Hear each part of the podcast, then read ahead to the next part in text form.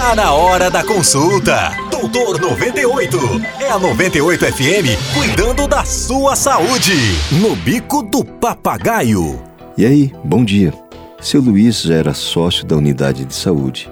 A cada duas semanas batia ponto na madrugada do postinho, na busca sofrida por uma senha de consulta. No fundo, o que desejava era mais uma injeçãozinha que aliviasse uma dor doída que castigava suas costas há muitos anos. Seu Luiz faz parte de um exército de 27 milhões de brasileiros que sofrem com problemas na coluna. Hérnia de disco, dor no pescoço, bico de papagaio, dor no ciático. São todas queixas frequentes na rotina de um médico e que só perdem em números para os casos de gripe e resfriado. Não é uma queixa boba. Em termos de afastamentos do trabalho, a dor nas costas é o principal motivo elencado pelos peritos do INSS. Dependendo do paciente, há comprometimento das atividades diárias, restrição ao trabalho, prejuízo do sono, alterações no humor e até mesmo sinais e sintomas de depressão. Mas o que alguns pacientes não aceitam e acabam descontando toda a sua fúria sobre os médicos é que a saúde da coluna passa invariavelmente pelo condicionamento físico.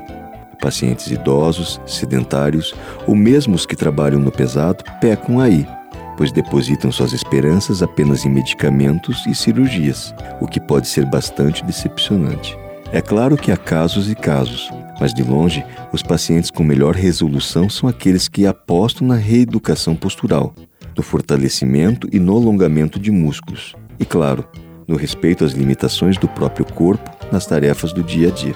Infelizmente, poucos vão por esse caminho, alegando que a dor impossibilita qualquer atividade física na prática, o paciente acaba indo na contramão de sua melhora, ficando aprisionado na dor e dependente de medicamentos pelo resto da vida.